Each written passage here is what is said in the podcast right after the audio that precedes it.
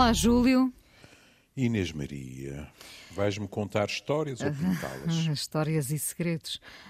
Hum, ainda não tínhamos falado aqui a propósito da morte de Paula Rego. Uh, Paula Rego uh, morreu aos 87 anos, uma das maiores pintoras, não apenas portuguesa, mas do mundo. Uma mulher que, sobretudo, deixa uma obra com muitas leituras, uh, muito um universo alargado a muitas fantasias, às vezes também ajustes de contas o que tem, o que tem muita graça, sim. Tem, tem. Um, o documentário feito pelo filho em 2017, Paula Rego, Histórias e Segredos, revelou-a uh, de uma forma muito nítida, se dúvidas houvesse, uma feminista, uma mulher que falou de como se sentia plena como artista e menos como mãe, que falou, por exemplo, dos abortos que fez, uh, da, do, do, seu casamento, do seu casamento a dada altura aberto, de certa forma, um, uma mulher muito especial. Entretanto, uh, ouvi dizer que a Rita Blanco, a atriz Rita Blanco, uh, no dia das marchas populares, na noite de Santo António, terá sussurrado ao presidente Marcelo que uh, Paula Rego e Eunice Munhoz deviam, deviam ter o seu lugar no panteão. E, e, e, hoje estamos a falar de Paula Rego e, e, eu acho que sem dúvida se não sei se isso seria importante para ela ou, ou não mas é, para lhe falar que engraçado era o que eu estava a pensar e não só em relação a ela acho que muitas das pessoas que estão no panteão não não seria verdadeiramente importante para elas estarem no panteão. Mas pronto. Mas, mas eh, enfim pela importância que tem hum uh, penso que faria todo o sentido ela lá estar. Mas uh, o que interessa aqui é falar desta mulher que se refugiou sempre. Uh, olhe, durante mesmo a doença do marido, do Victor Willing, uh, durante uh, o tempo em que os seus filhos eram pequenos, foi uma mulher que correu sempre para o seu ateliê como uma espécie de de catarse que ela podia fazer junto às suas telas, não é? Uh, contando histórias que ela já tinha ouvido contadas, e ela é sobretudo uma mulher de histórias, uh, que passou para a tela depois com interpretações várias, não é? Uh, esse, esse é sempre o fascínio da pintura um, porque, bom, também pode acontecer de facto num livro nós fazermos a nossa interpretação, ou como acontece ah, claro. aqui muitas vezes com poemas e canções, claro, uh, claro. mas uh, a pintura ainda abre uh, muito mais espaço a, a leituras diferentes e, no fundo, à fantasia, não é? De cada um. Estava a pensar nisso. Depende, cada um de nós, não é? Sei lá.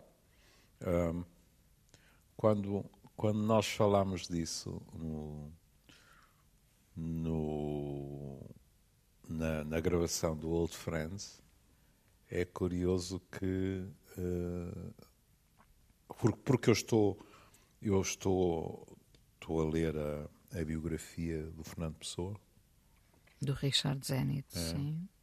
Espero viver o suficiente para acabar.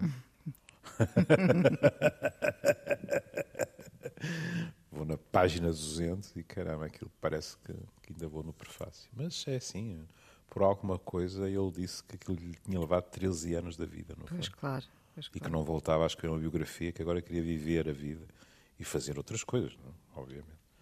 Mas estava a pensar, uh, porque no fundo estamos a falar sempre de histórias, não é? E, e a pensar na, naquela criança que, desde tenra idade, eh, criou um, um, mundo virtual uh, espantoso, não é? Uh, por acaso eu nunca tive, mas eu, eu conheço pessoas que tiveram na infância aqueles seus amigos imaginários, não sim, é?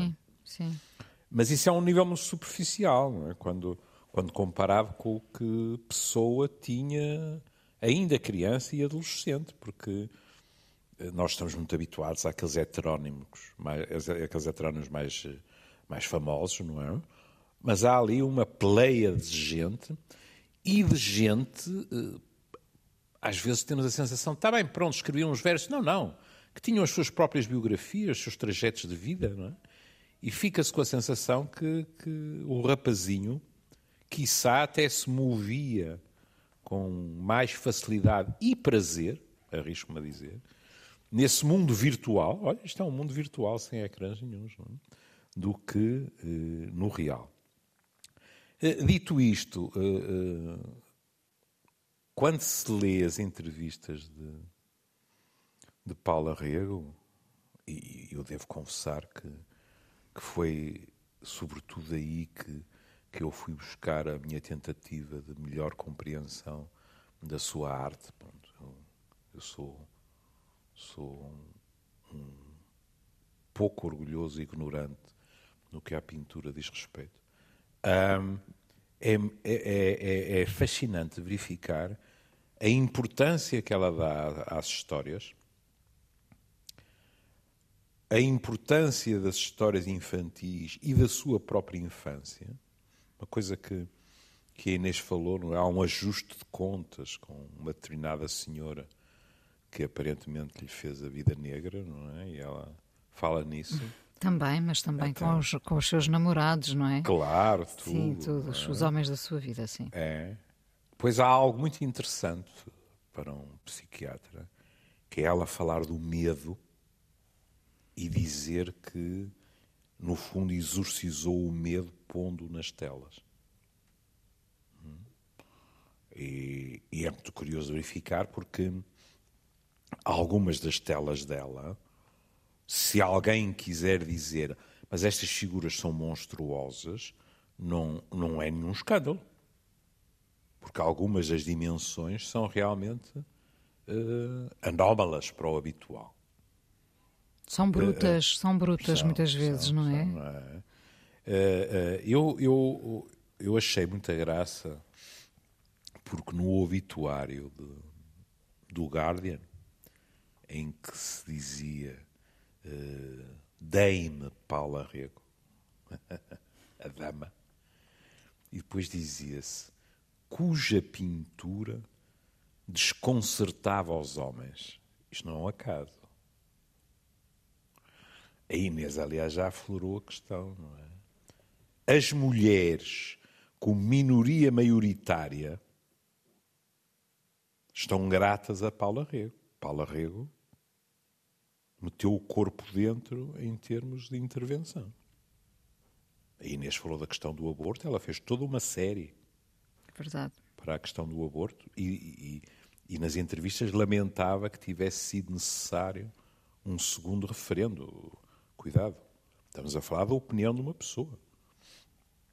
Uh, isto não, não é nenhuma verdade uh, que vem do além, não é? E, portanto, é preciso manter o respeito pelas pessoas e, que têm uma opinião diferente. Não é isso que tem questão. E neste é? documentário uh, muito bem feito pelo filho, que é aliás realizador uhum. também, o Nick Willing. Uh, ela confessa que fez vários abortos. Uhum. Uh, portanto, expõe-se de uma forma muito corajosa porque, porque se mostra muito inteira, inteira com todos os seus feitos e falhas, falhas e feitos. É, Sim. mas, mas uh, são níveis diferentes, não é? Porque eh, na altura, aliás, não só em Portugal, em quantos países, em geral, aparecem sempre mulheres que têm impacto na opinião pública hum, e que dizem: Eu já fiz. Pronto. Isto, quer se queira, quer não, é importante. É importante porque são pessoas muito idealizadas, digamos assim, não é? E, portanto, estão a dizer sou uma mulher como outra qualquer, e é importante que dá uma visibilidade à questão que a esmagadora maioria das mulheres não poderão dar. Pronto. Mas é que ela, além disso, foi-se bater pelas, pelas suas ideias na sua arte. Hum? Se ela fosse escritora, teria escrito livros. Pronto, acabou como é pintora, fez uma, uma série só sobre isso. Repare que ela tem uma, uma ela recebe uma, uma bolsa da, da Fundação Gulbenkian em 1975, numa altura em que, que ela confessa que não tinha absolutamente dinheiro nenhum para viver, hum. uh, precisamente inspirada pelo, pelos contos populares portugueses. Hum. Hum. E ela também gostava, ela gostava bastante dessa, dessa coisa da tradição oral, não é? Alguém que contou, é. que depois. É, e, e estas, estas, estes contos, estas histórias são sempre muito curiosas porque porque de, de, boca em boca o conto ou a história vai ganhando nova forma, não é? Exato, mas a, a literatura, por exemplo, vem daí. Claro, claro. A tradição oral. Sim. Aliás, ela diz uh, a pintura abstrata nunca me atraiu. É?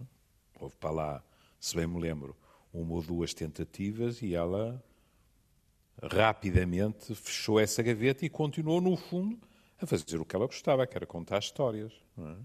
E outra questão que ela também fala em relação às mulheres é a, a mutilação genital.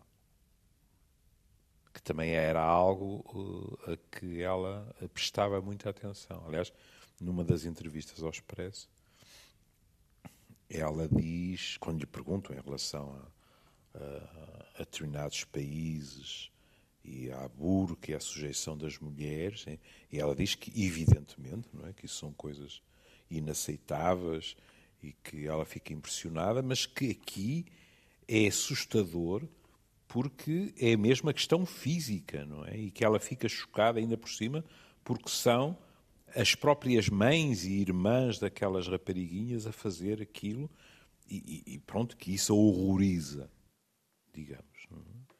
E se bem me lembro nessa entrevista, a, a maneira como ela se batia pela, pela, condição feminina, acho que continua a poder-se empregar a expressão, fica logo bem expressa, porque ela diz: não, as mulheres continuam a ser tratadas de uma forma inaceitável, continuam a, a estar subalternizadas, etc. Não é?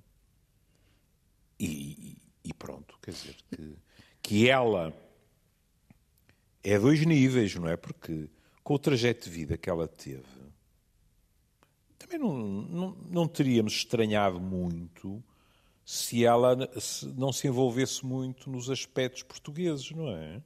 A partir de uma certa altura, a vida dela era muito mais uh, britânica, digamos assim, do que ah, portuguesa. Claro, claro.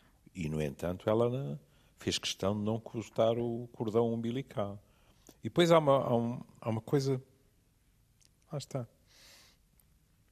Uh, para os mais novos, é, aquela, aquela nossa ambivalência, uh, nossa, não, não, estou a falar de si, querida, estou a falar da minha geração, que é, por um lado, nós ficamos satisfeitos por os mais novos já não conseguirem entender bem, por outro lado, temos muito medo que, que determinadas coisas sejam esquecidas que é uh, foi o próprio pai de, de Paula Rego, de Paula Rego a dizer-lhe aos 16 anos, se não estou em erro, é? vai para a Inglaterra que este país não é para mulheres. Ela tinha uma muito boa relação com o pai, é. mas, mas não com a mãe. Mas não mesmo com a mãe, não é? Bem, hum. aí acho que colegas meus de profissão não me perdoariam se eu não pusesse pelo menos a hipótese e não dissesse, bom, se calhar um, um triângulo de piano, não é? Tinha que ser, não é? agora, agora alguém podia dizer assim, o, o, por acaso o marido era um bocado mais velho também. O Victor Willing, sim. Sim, sim. Mas, Isto pronto, para compor não, aqui o ramalhete total, não é? Sim, mas sim, não, sim, não, sim. não, precisamos ir para aí. Não, não, não precisamos. Uh... É, é isto, o, o que impressiona, percebe, é que um pai, aos 16 anos, até hoje, 16 anos, ainda é uma idade precoce. Cada vez há mais, como é evidente, pois os Erasmus e tudo isso, não é, que os transforma em cidadãos do mundo, mas 16 anos é uma idade precoce e que um pai avalie a situação. E empurre quase para isso. E empurre, ainda por cima sendo uma rapariga. Sim, muito pouco comum naquela época, muito não é? Muito pouco comum. É, é verdade. Sendo filha única, uh, sendo mulher, sendo sim, é. uma rapariga, sendo que eles de facto tinham vivido, já tinham passado por Inglaterra, não é? Uhum. E, e, portanto já havia essa visão e essa experiência e lá está, muitas vezes projetamos nos filhos aquilo que, que acabamos por não conseguir viver e, portanto, somos os primeiros a dar esse empurrão, não é? Sim, sim. Pronto. Então, para reforçar isto, eu estava aqui à procura da minha papelada, está aqui a pergunta. Eu peço imensa desculpa não? É? nesta confusão. Eu não tenho a primeira página e, portanto, estou a cometer uma, uma indelicadeza porque não consigo dizer de quem é a. Entrevista. Quem, é quem fez a entrevista, sim. É, pronto, que é a entrevista, aliás, é A Minha Vida São Histórias, a última entrevista do Expresso a Paula Rego. Uh, se me lembrar, e, e, seria mais justo, mais que justo fazê-lo, eu verei depois e, e, direi. Porque às tantas, uh, quando se fala realmente do pai, há uma data de, de, episódios, não é? Por exemplo, quando ela é engravida e o pai dos filhos era casado. Já agora é Alexandra Carita e é? é Alexandra Pronto. Carita e José Carlos Muitíssimo Carvalho. Obrigado. Sim, sim. É, é uma injustiça não o fazer. Um, então telefonei ao meu pai a contar-lhe e ele respondeu-me: Não te importes, estou aí daqui a dois dias. E, e a pergunta seguinte, eu arrisco-me a dizer que tem uma lógica irrefutável, que a pergunta, não é uma pergunta, é uma afirmação. Era um grande pai. Sim. E, e, a resposta era um grande pai, sim, era um pai fantástico. E de facto, dois dias depois estava em Londres. Foi ter comigo e fomos dois ao sol beber Coca-Cola. E falar, falar, falar. Depois voltámos para baixo, para Portugal, de carro, a comer bem, muito contentes os dois, a ouvir ópera. Viemos para casa e pronto.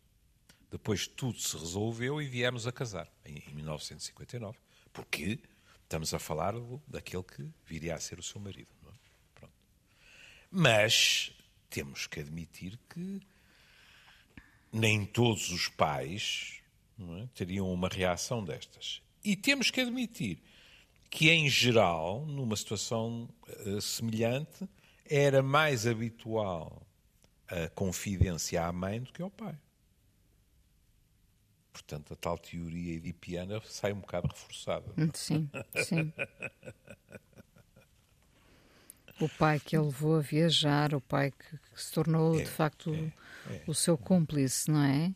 é um, sim, é, porque mesmo esta, esta relação com, com a dona Violeta, a professora de, de quem ela mesmo, ainda já com muita idade, ainda se referia a ela quase com, com receio, essa, essa relação com as mulheres mais velhas, é, portanto, é. a mãe, a professora, uh, havia aqui uma certa complexidade, não é? Ah, sim, sem dúvida. Em contrapartida, há uma continuidade na figura do marido. É? Ele diz, ela diz uh, que ele morreu uh, com esclerose múltipla agora estou a citar, é uma coisa horrível. Sim, sim. Ficou paralítico na cama sem poder andar. Mas eu tratei dele sempre. E agora isto. Estava ele na cama e eu trazia-lhe os quadros para lhe mostrar. Pendurava-os na parede à frente dele e ele dizia o que achava. Citando: As figuras estão muito bem. A encenação está muito bem. Mas as mobílias estão à volta são uma porcaria. Pinta isso tudo de novo. E eu ia pintar. Está a ver como há aqui uma dimensão, ela aliás disse muitas vezes, de admiração profissional por ele. É? Ela tinha muito respeito uh, em termos profissionais por ele, mas há aqui uma dimensão, pronto, é a minha formação, há uma dimensão parental, não é? Ele diz bem disto, disto, disto, diz mal daquilo e diz, vai fazer outra vez. E ela faz. E ela faz, nem Sim. sequer pia numa mulher que não estava nada virada para submissões automáticas, não é? Isto provém do respeito que ela tem pela opinião dele. É muito curioso. Penso que ela teria ali um bocadinho de, de dessa submissão uh, em relação ao marido. Uh, oh, minha querida, eh, agora só aqui entre nós. ninguém nos ouve, não, claro. Não, esta parte não vai para o ar, como é evidente, não é? Como é que se diz? Ah, nós depois editamos, não é? É assim, é assim que se diz, não é? Sim. Edita-se, nós depois editamos. Mas quando nós gostamos muito de alguém, é muito difícil não termos momentos de, de alguma Sim. submissão, não é? E não é submissão de uh, quase rancorosa, de pronto, está bem, mas senão ela deixa-me, ou qualquer coisa desse género. Não. É porque, olha, desde logo, e cada um sabe de si, eu, eu imagino que seja. Imagino, quer dizer, não, peço desculpa, o não é esse. Eu acho que é difícil amar muito alguém sem haver admiração pelo meio também. Sem admirarmos o outro. Não temos que admirar todas as suas facetas. É? Ainda por cima, repare, uh, tratando-se de dois artistas, de um casal de dois artistas, não é? Exato. Ele mais velho. Claro exato. que ela o um admirava mentor, imenso. Um mentor, sim, fundo, é? sim. É? e ele com certeza também a admirou imenso, não é? E quando há essa, essa admiração, é natural que a opinião do outro tenha um enorme peso. É, é, é, eu e o Manel falámos disso. O Guardian salientava uma coisa, que mais uma das, das milhões de coisas que eu, não, que eu não sabia sobre a Paula Rego, mas dizia que houve uma grande explosão no sucesso dela precisamente depois da morte do marido. Exatamente, porque ela se libertou. É, mas acrescentava uma coisa que eu não fazia ideia nenhuma. Ela não foi a única. Por exemplo, a, a mulher do, do Pollock foi a mesma coisa. O Pollock bateu a bota e ela floresceu também como artista. Ou seja. Porque há ali uma sombra, um peso, não é? Claro. Está, está, é fácil de compreender, não é? É, é. Não é muito curioso. Não é aconteceu é o mesmo com a Yoko Ono, mas, mas agora era só para me meter consigo. não, mas. Mas, mas ela, mas ela continua. Atenção, que ela continua aí eh, ativa e a fazer eh, muitas o coisas. O raio da mulher fez um pacto com o diabo, não é? Quer dizer. Ela está em boa forma, aparentemente. E, como sabe, ela tem a admiração de muitos músicos e artistas, não é? Sim, sim. Como tinha de Lennon. Embora aí lá estamos, não é? Desculpe, mas aí a Inês sabe perfeitamente como é que me há de provocar. Lennon era, digamos assim, a, presa, entre aspas, perfeita para Yoko Ono. Lennon, o homem que, que foi criado pela tia e quando reencontra a mãe, a mãe é atropelada, quase imediatamente. É? E, portanto, Lennon, que tinha um casamento, descrito até pela primeira mulher, por Cynthia Lennon, um casamento bom, agradável. Ela não tem nada uma visão eh, revanchista dele, etc. Mas Yoko Ono, com a sua personalidade forte, com o seu exotismo, etc., fascinaram completamente Lennon. E ela tinha uma autoridade maternal sobre ele, sem dúvida nenhuma os famosos telefonemas dele a, a, perguntar se já podia voltar para casa e ela a dizer ainda não, etc. Tá. Mas em contrapartida, repare, como nós somos complicados, foi preciso haver uma decisão legal para Yoko Ono passar a ser coautora de Imagine. E Lennon, honestamente, disse: é verdade, Algumas das imagens do poema de Imagine são imagens que, na realidade, foram construídas em conjunto ou que até eram de Yoko Ono e eu usei. E depois dava uma justificação espantosa, que seguramente eu já lhe contei, ou, ou no ar ou sem ser no ar, que é, e que lhe perguntaram, mas então, porquê é que você, porquê é que você não pôs na, na canção Lennon On, ou On Lennon, ou qualquer coisa e tal? E o tipo respondeu com a maior das calmas, porque eu sou um tipo de Liverpool e em Liverpool não se fazem essas coisas, não se compõe em parceria com uma mulher, não é? que é extraordinária. Ele sabia, ele reconhecia, mas não lhe tinha passado pela cabeça é? fazer uma coisa dessas. E isto reenvia-nos para onde?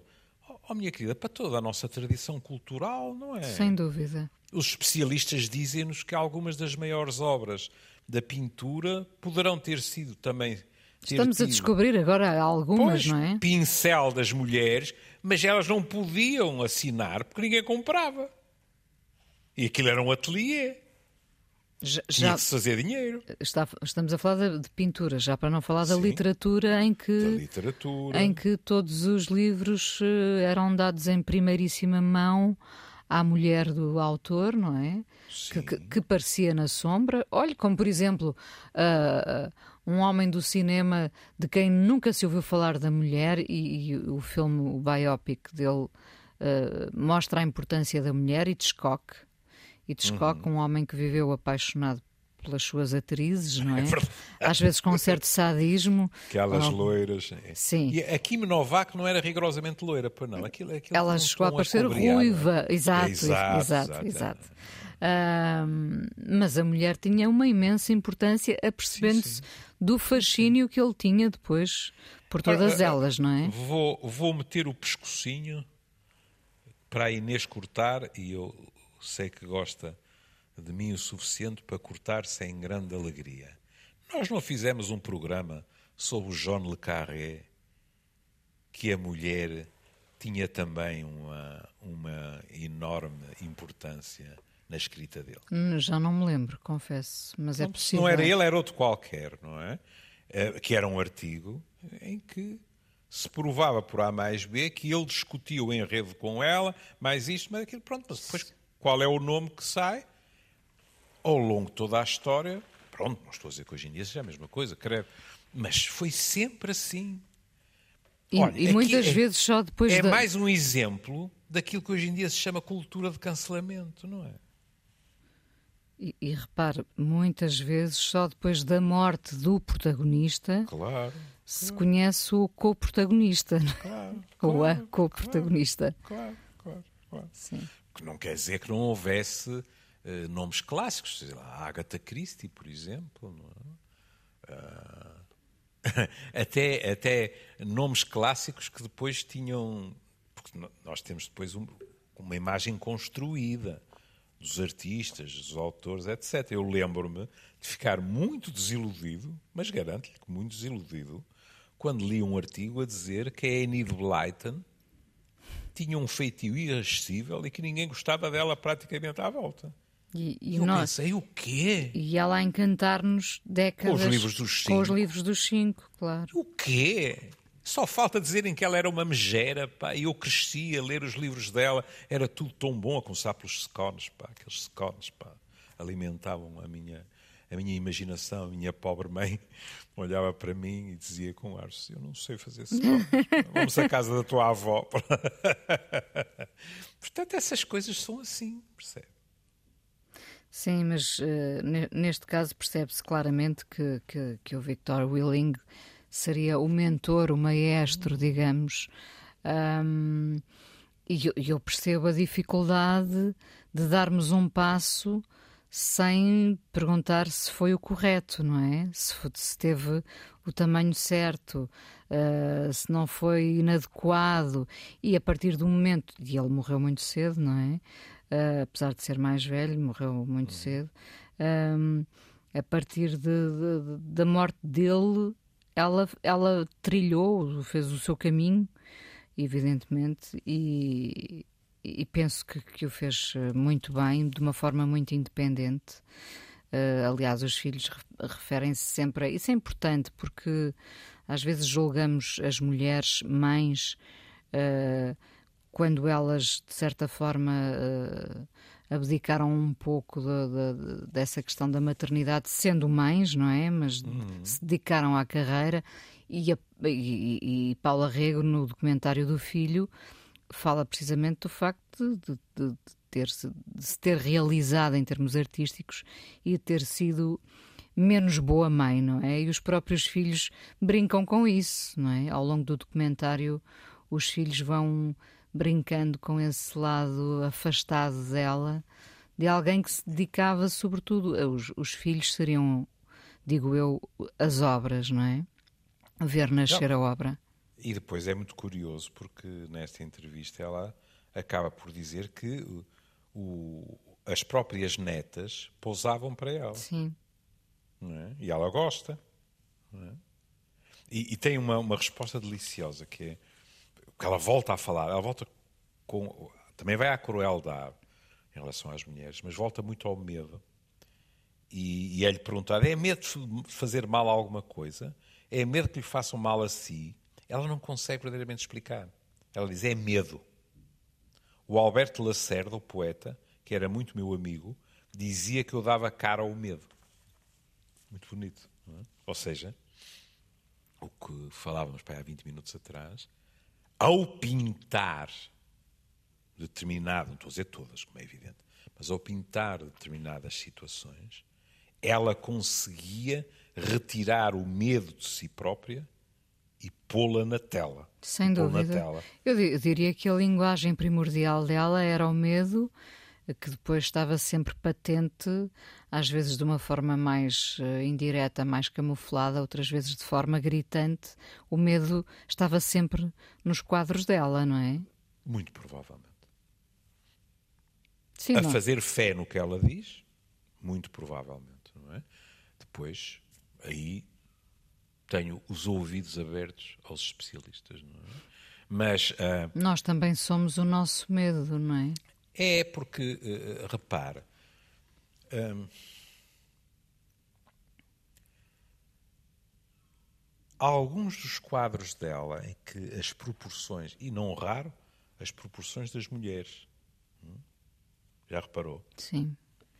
Que tanto são mulheres, na minha opinião, pronto, eu lembro que quando, quando eu e o Júlio Rezende andámos em turnê há mais de dois anos atrás, agora felizmente recomeçamos que me deu um enorme prazer. Mas uh, uh, um dos, um dos uh, slides que nós passávamos era, era Paula Rego. E nós fazíamos muito isso com o público, era dizer, e agora? Com este slide, fosse de quem fosse, o que é que lhes vem ao espírito, o que é que falam, etc, etc. E no slide que nós passávamos, Paula Rego, grande parte das pessoas falavam da sensação de força que aquela mulher transmitia. A, a mulher do, da tela, não é? Da tela, sim. sim, sim. Tela.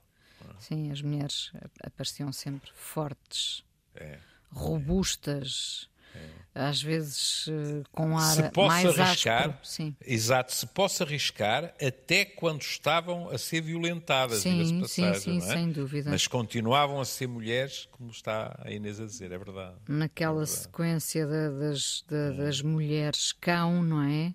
Exato. Em que elas estão muitas vezes até aninhadas, uhum. uh, numa, numa pose mais vulnerável, e no entanto os traços passam essa dimensão da força do grotesco, evidentemente, não é? é impossível, uhum.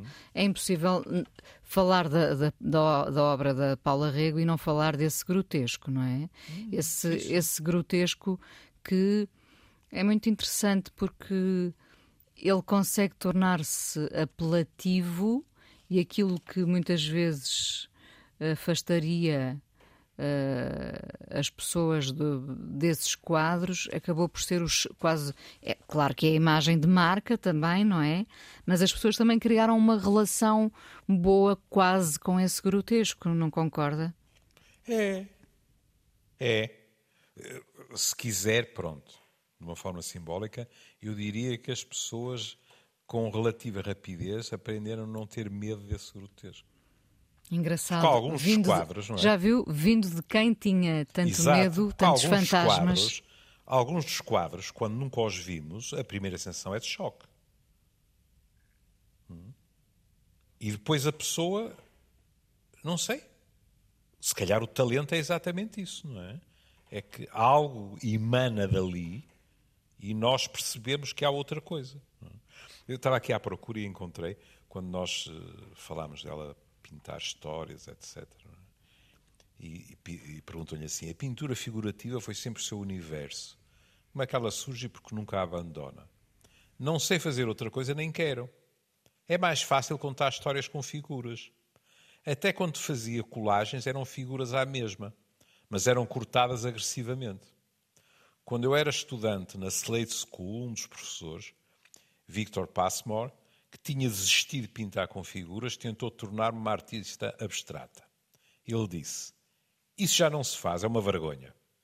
Ele estava a fazer círculos e rodas e gatafunhos. Mas eu não sabia, não sabia o que isso queria dizer e continuei a fazer o que podia da minha maneira. Cá está. É? Sim, foi, foi fiel. Para ela foram sempre histórias e figuras. Pronto. Sendo que depois uh, a história que ela contava não era muitas vezes a história que nós imediatamente víamos. Claro. Lá está o fascínio da pintura, não é? Olha, e está aqui uma resposta dela exatamente para o que Inês dizia. Mas quando pinta não tem medo? Ela, aliás, diz: Eu tenho medo de tudo. E tenho medo de tudo desde pequenina. Uhum. Tenho medo escuro. Hum? Já vem de longe, como diz o anúncio, não é? Mas quando pinta não tem medo, e agora veja o que ela diz: Não, porque se ponho na tela já não me mete medo. Pode é meter medo aos outros. Exatamente, exatamente. Mas lá está. Ponho na tela já não me mete medo, já está fora dela. Ela não sabe o que é. Ela, ela acaba de materializar o medo. Exato. Quando passa para a tela, não é? Há qualquer coisa de assustador dentro dela que ela consegue exteriorizar, fica na tela. Pronto. E, reparo, os escritores também uh, uh, se conseguem muitas vezes resolver, uhum. é para eles terapêutico escrever, Sim, porque. Tem toda a razão. Porque muitas vezes é o medo, é o desamor, são as perguntas que nunca se fizeram, uh, são as respostas também que nunca se encontraram, mas passadas ao papel, que hoje em dia é muito mais ao computador, não é? Uhum. Um, está, está ali tudo materializado, digamos. É, e eu não queria deixar uma, uma ideia errada, não quanto à verdade, mas quanto ao que eu penso disto. Eu não estou a dizer que os problemas, os conflitos, os medos, as angústias passam a estar todas lá fora, não é isso.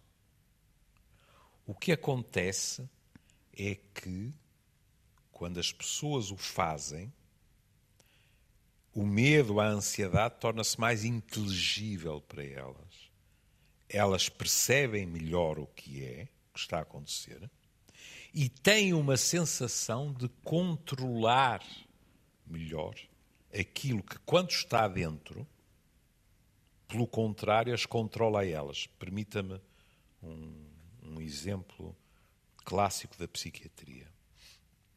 O nosso comum amigo, o Dr. Jaime Milheiro, quando eu estava em psicanálise e quando eu me queixava de crises de ansiedade, dizia-me: procure não parar de pensar. Porquê? Porque enquanto nós pensamos a nossa ansiedade, ainda temos algum controle sobre ela. Sabemos que é uma ansiedade, que é uma crise de ansiedade, que não vamos morrer se é, por exemplo, uma crise de morte iminente, etc. Quando paramos de pensar, os sintomas apoderam-se completamente de nós. E nós ficamos maniatados. Ora, isto é uma forma de pensar o medo. É pintá-lo. Ou escrevê-lo. escrevê-lo, cantá-lo. O que quiser. Fazermos canções, fazermos se filmes. Se calhar não é por acaso que nós em miúdos assobiamos nos corredores escuros, não é? Ou cantamos. E eu assobiava. A casa dos meus pais tinha um corredor muito longo. E às vezes as luzes estavam apagadas. E lá vem a ambivalência, que é eu sentia que tinha medo, mas por outro lado pensava assim, e, e vou acender as luzes todas porque tenho medo. Eu sei que não está nada no, no corredor, portanto tenho que vencer o medo. E não acendia a luz. Mas às vezes ia falar em voz alta, ou assobiava, ou qualquer coisa. Eu acho que o medo também se alimenta muito desse silêncio, não é? Portanto. Claro, da noite, quando escuro. quem canta, seu mal é. espanta, no fundo também, não é? Ó oh, Inês, seu, nunca ouviu. Pode ser seu medo. Diga, diga. Nunca ouviu, Porque isto não é só nos consultórios. Nunca ouviu pessoas dizerem passei uma noite aterrorizado, amanheceu e tudo melhorou. Não desapareceu a ansiedade ou isto ou aquilo, mas é outra coisa, sabe? Agora ao escuro. Escuro pode ser terrível. É. Bom, hum, vamos ter que ficar por aqui. Uh, muito mais haveria para dizer, mas há certamente, felizmente, muito para ver sobre Paula Rego, a obra eu dela. Quando, eu, quando voltar a Lisboa, vou outra vez à Casa das Histórias. Muito bem. E, e, não percam, de facto, este documentário do filho de Nick Willing sobre Paula Rego, Histórias e Segredos. Está lá tudo o que esta mulher foi. Uh, vamos terminar com. Olha, houve-se muito durante o documentário e ela. Hum, gostava muito de Amália. Vamos ouvir esta gaivota com obra de Alexandre O'Neill e Alain Leman para a despedida hoje. Júlio, um beijinho. E até amanhã. E até amanhã.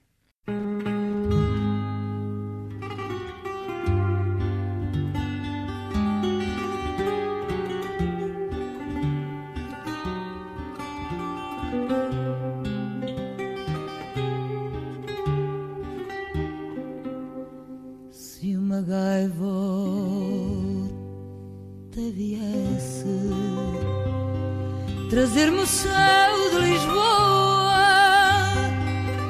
no desenho que fizesse.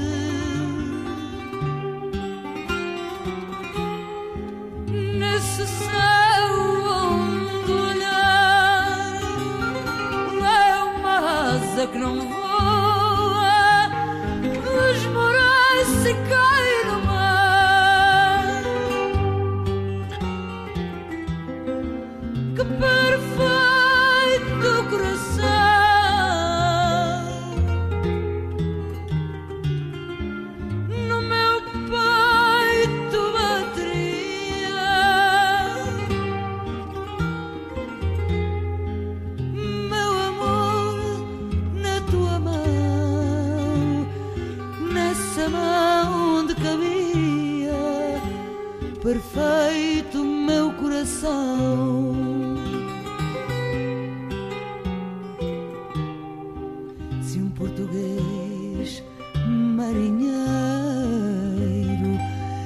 sete mares andarilho fosse quem sabe primeiro.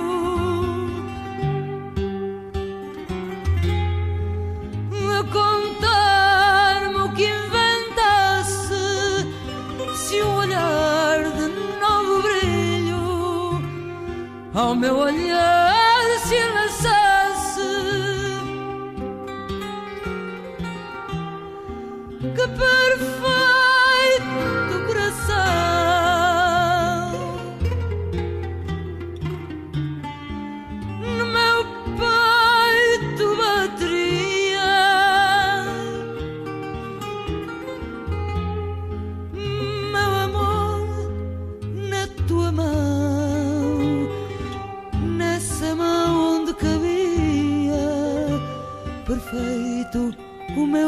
coração. Se ao dizer adeus à vida, as aves todas do céu